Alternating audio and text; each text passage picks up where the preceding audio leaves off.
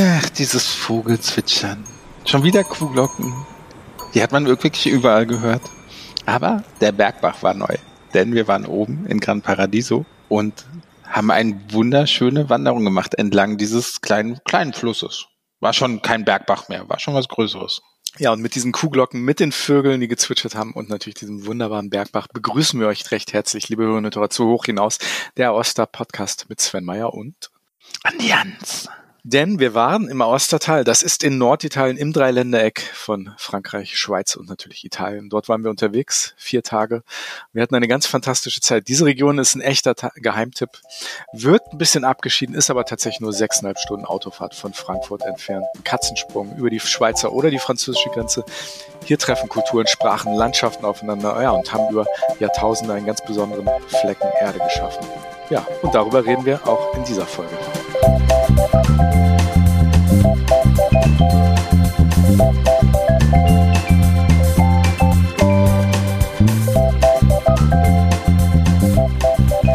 Hörerinnen und Hörer, ich dokumentiere gerade mit Sound, wie sich Sven Meyer in einen der wilden Bergbäche im Aoste total stürzt. Alle Füße voran. Ich kann mir das gar nicht mit angucken.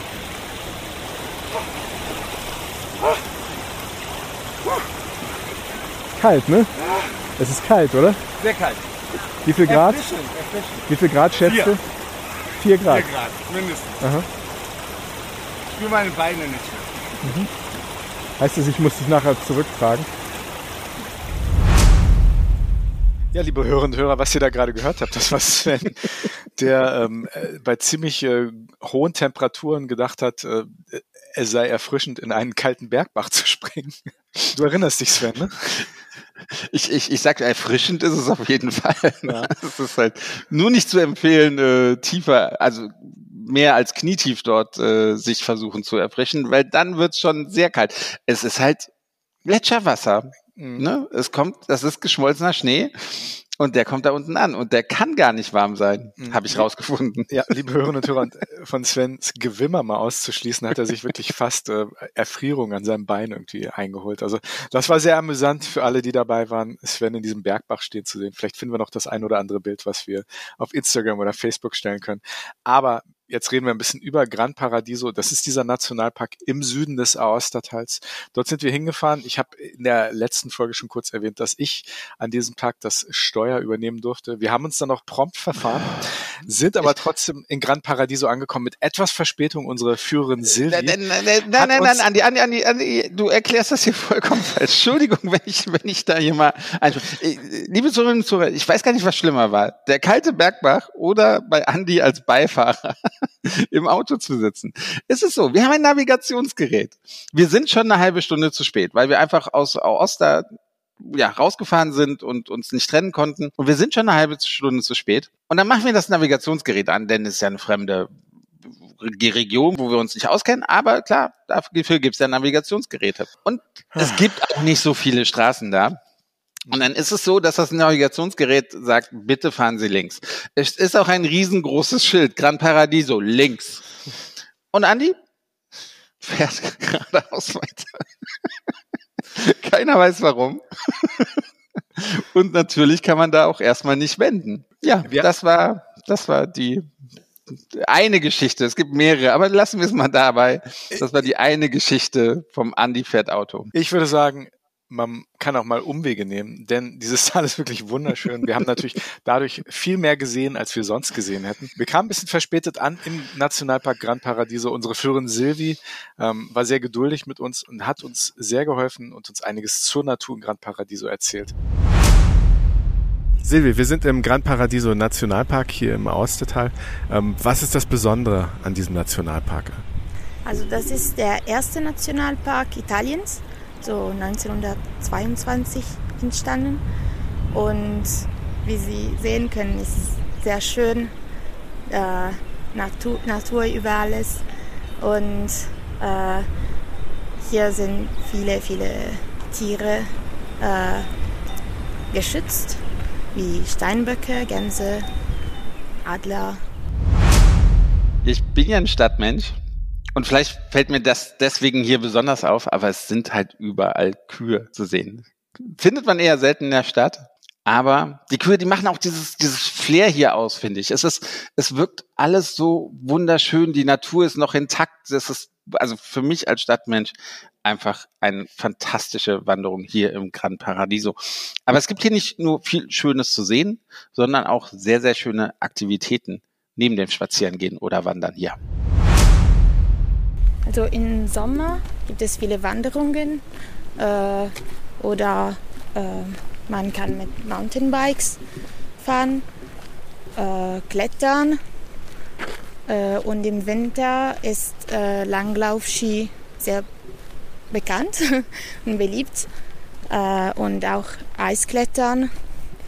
Eisklettern, das heißt, man klettert auf dem Eis mit, mit Eispickeln und, und, und all dem Equipment? Genau, äh, die Wasserfälle, es, äh, es, gibt viele, viele Wasserfälle hier, die im Winter äh, gefroren sind und dann kann man sie klettern. Da kann man die Wasserfälle, die dann zu Eis werden, kann man hochklettern. Das ist aber nicht für jedermann, ne? Das ist nur für nee. Spezialisten, Bergsteiger, oder? Ja, Bergsteiger oder mit einem Bergführer, äh, die man begleiten kann. Also äh, es gibt auch einige Wasserfälle für äh, Prinzipianten. Wenn, die, wenn das erste Mal ist, also kann man ein Anfänger, danke. Also es gibt viele, viele Wasserfälle und auch einige für Anfänger, die mit einem Bergführer die Wasserfälle äh, klettern können. Das heißt, so Menschen wie Sven und ich, wir könnten das auch als Anfänger einmal ausprobieren. Ne? Ja, natürlich. Und das kann man vorher buchen? Das heißt, man bucht sich einen Bergführer, mit dem man das dann machen kann, ne? Ja, genau.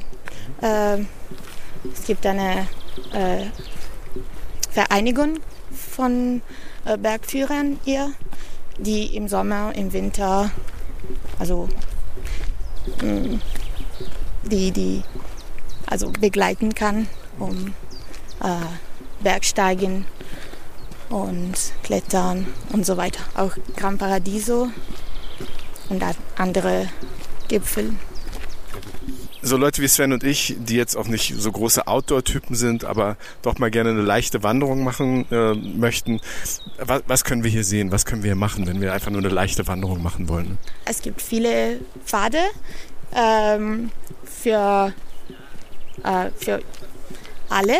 Also, also auch für Leute wie uns, so Anfänger. Ja, genau.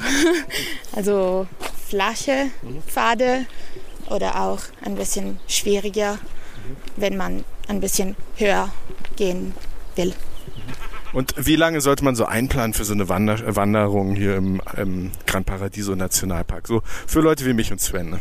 Also man kann 20 Minuten wandern, wenn Sie möchten, aber auch äh, stundenlang also die ganze, den ganzen Tag. Silvi, du hast uns eben schon vom Wandern erzählt, vom Eisklettern, ähm, auch Sachen, die sehr ambitioniert sind. Man kann aber auch andere Sachen machen, wie Mountainbiken zum Beispiel, oder? Ja, genau. Die Pfade äh, kann man auch mit dem äh, Mountainbike äh, ja, gehen. Und äh, es gibt viele, viele Möglichkeiten. Und wir laufen hier gerade an einem kleinen Campingplatz vorbei. Das heißt, campen kann man hier auch gut. Also hier können auch deutsche Urlauber herkommen und die können hier campen. Ja, wir haben ein paar äh, Campingsites äh, in, dem, in den kleinen Dörfern. Und ja, also wir haben ein bisschen alles. Hotels, vier äh, Sterne Hotel bis zum Camping, Hütte, Berghütte. Und wie viele Berghütten gibt es hier in Gran Paradiso? Uh, wir haben drei Berghütten. Uh, Vittorio Sella in Val Nontei, uh, Grosan in Gimian und uh, Sogno di Berzé in Lilla. Also wir sind die drei, drei von den meisten Dörfer hier, die drei verschiedene Hütte haben. Und da kann man nicht nur übernachten, da kann man auch essen, sich ausruhen, eine Pause machen. Ja, genau. Sehr schön. Silvi, du hast uns in den letzten paar Stunden hier rumgeführt. Das war wirklich fantastisch. Also die Gegend traumhaft schön. Wie lange denkst du, sollten Andi und ich hier einplanen, wenn wir hier im Sommer sind, ja, und ein paar Tage hier in der Region äh, Grande Paradiso verbringen wollen? Hilf uns mal weiter. Also zwei oder drei Tage können genug sein, wenn man Wanderungen machen will. Und, aber wenn man länger bleiben kann, ist es gut, um, äh, um zu entspannen, Zeit zu haben, um zu entspannen und Sport zu machen.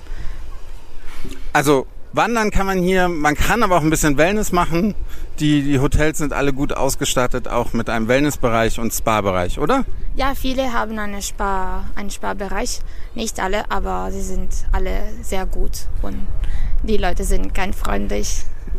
Also Andi, nach dem Wandern nochmal schön in den Spa-Bereich.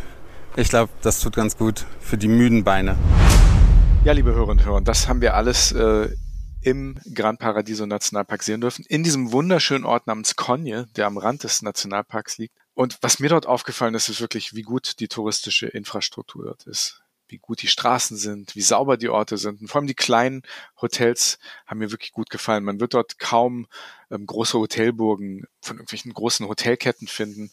Lass mich kurz einhaken zum Thema Infrastruktur, denn ich genauso wie du empfand ich das als sehr sehr gut und und äh, für Touristen sehr gut geeignet. Die, es gibt genügend Straßenschilder, so dass man sich normalerweise nicht verfährt, aber es gibt auch bei Wanderwegen, das ist alles ausgeschildert. Man wird man wird äh, immer darauf hingewiesen, ne, wenn man diesen Wanderweg geht, äh, dauert es noch zweieinhalb Stunden. Gut, wenn man die Flasche Rotwein vielleicht zum Mittagessen trinkt, dauert es vielleicht ein bisschen länger. Soll ja vorkommen bei ein oder anderen Stadtmenschen. Ähm, aber das ist wirklich alles hervorragend ausgebaut. Das konntest du dir jetzt gerade aber nicht verkneifen mit den Schildern, ne? wie gut das Nee, den musste ich noch mal, den musste ich noch mal bringen. Denn für mich war es unmöglich, sich dort zu verfahren. Aber gut.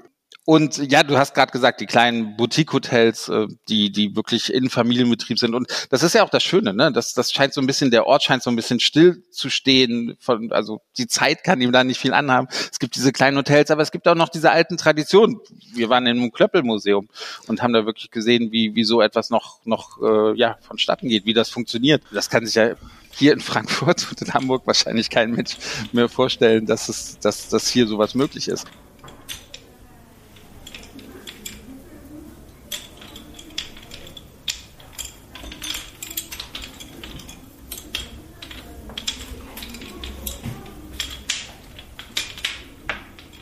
Und das ist halt super interessant und das machen halt auch dieses, diese kleinen italienischen Dörfer mhm. im Austertal aus. Ich fand nicht nur die Tradition wie das Klöppeln unglaublich spannend, sondern was dort wirklich Tradition ist, ist auch der Wintersport. Wir denken immer an Wintersport als Hobby, als Sport, als solches. Aber dort ist das tatsächlich eine Tradition. Und das ist ganz traditionell auch ein Fortbewegungsmittel gewesen in dieser Region Aosta. Aber heute ist es natürlich ein sehr beliebtes Skigebiet und das haben wir natürlich auch mit Silvi besprochen, wo man dort gut Skilaufen kann und was daran so besonders ist. Gran Paradiso ist ja auch bekannt für wunderbaren Wintersport. Was, was kann man hier alles machen? Also man kann Langlauf, Skifahren. Äh, wir haben äh, fast 70 Kilometer. Äh, also ja. Leupen. Leupen, ja, genau. Und ähm, im Februar normalerweise äh, wird auch eine ähm, Race organisiert, die ähm, Marcia Gran Paradiso heißt. Es, es ist 40 Kilometer und also hier in Konje und in den Dörfern. Du hast uns gerade eben auch erzählt, als wir hier an dem großen, wunderbaren Wasserfall waren, dass man da im Winter dann auch Eis klettern kann. Das ist auch ganz bekannt hier für diese Region, oder? Ja, genau. Äh, Leute kommen hier oft im Winter, um Eis zu klettern, ja. Aber eher was für Profis oder auch so für Anfänger wie Andi und mich? Also Anfänger können auch das machen, mit einem, einem Bergführer natürlich. Aber es gibt viele, viele Leute, die schon das machen können. Ich glaube, ich bleibe lieber beim Langlauf, Andi. Was, wie sieht's bei dir aus? Ich gehe mal auf den Berg und kletter ein bisschen auf dem Eis rum. Ne? Aber das mache ich ohne dich, garantiert. Äh, garantiert. Äh. Dann mache ich hier die 40 Kilometer Läufe mal. Fertig. Wir sehen uns im Spa. Ich glaube dir kein Wort. Ja, Andi, wir sind hier eigentlich schon am Ende unserer kleinen Folge über Gran Paradiso, wirklich einer traumhaft schönen Region. Eine Frage, ich glaube, die könnte unsere Zuhörerinnen und Zuhörer sehr interessieren und ich finde, du bist ein absoluter Fachmann für diese Frage. Wie erreichen denn diese, wie erreicht man denn am besten das Gran Paradiso? Hm? Hast du da einen Tipp? Ja, am besten mit dem Auto. Einen fachkundigen Fahrer, der Schilder lesen kann und dem Navigationsgerät äh, Folge leisten kann. Also am besten doch mit Sven im Auto sitzen und nicht mit mir.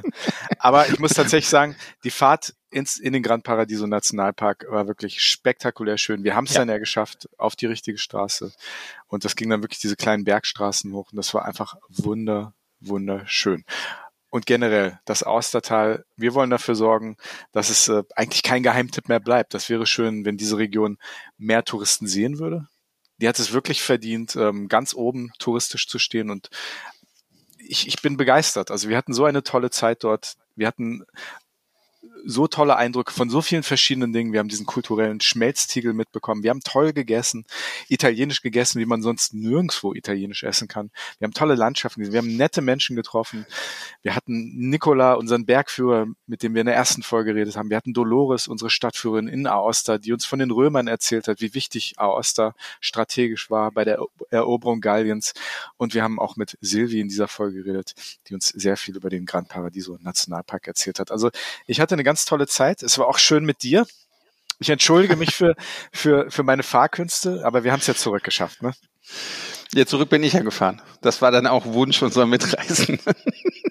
Mehrfacher Wunsch unserer Mitreisen. Aber das ist wieder eine andere Geschichte, die wir äh, vielleicht ein andermal nochmal äh, vertiefen werden. Ja, ich weiß gar nicht. Ich, seitdem ich zurück bin und, und auch Austertal irgendwie ja, empfehle, was man da so alles machen kann, werde ich aufgefragt, ja, was ist denn das so das Highlight? Und ich wüsste gar nicht, was so, also es gibt nicht das eine Highlight, ne? Es ist wirklich diese Mischung von, von allem, weil, weil alles ist nochmal so, obwohl es ja ein recht, relativ kleines Tal ist, Gran Paradiso hat wieder wirklich ein ganz anderes Flair als die anderen Täler und, und deswegen so ein richtiges Highlight weiß ich gar nicht. Es ist wirklich die Mischung und ja, ich, ich finde es schade, da nur diesen paar Tage geblieben zu sein und äh, definitiv, du, wir haben es mehrmals gesagt, es sind nur sechs, sechseinhalb Stunden von Frankfurt aus oder man fliegt halt nach Mailand und dann mit dem Mietwagen ungefähr eineinhalb Stunden ins Tal rein. Ich, ich werde da wieder, ich werde das wieder machen. Ähm, egal ob Sommer, Winter, Herbst, Frühjahr, es, es hat in jeder Jahreszeit so was zu bieten und ey, und wenn es auch nur für das super Essen ist. Hm, es ist für jeden was dabei. Geschichte, Kultur, Landschaften, Sport, Wandern, Wintersport. Ja, absoluter Geheimtipp. Fahrt nach Aosta. Wir hatten auf jeden Fall eine ganz tolle Reise. Und es war schön, dass ihr mit uns unterwegs wart in diesen drei Folgen bei Hoch hinaus, der Aosta Podcast mit Sven Meyer und Andi Jans. Und äh, Andi, darf ich mir was wünschen jetzt so zum, zum Ausklang? Ja, bitte. Nochmal ein paar Kuhglocken. Komm, das vermisse ich, seitdem ich zurück bin. Ich brauche nochmal ein paar Kuhglocken.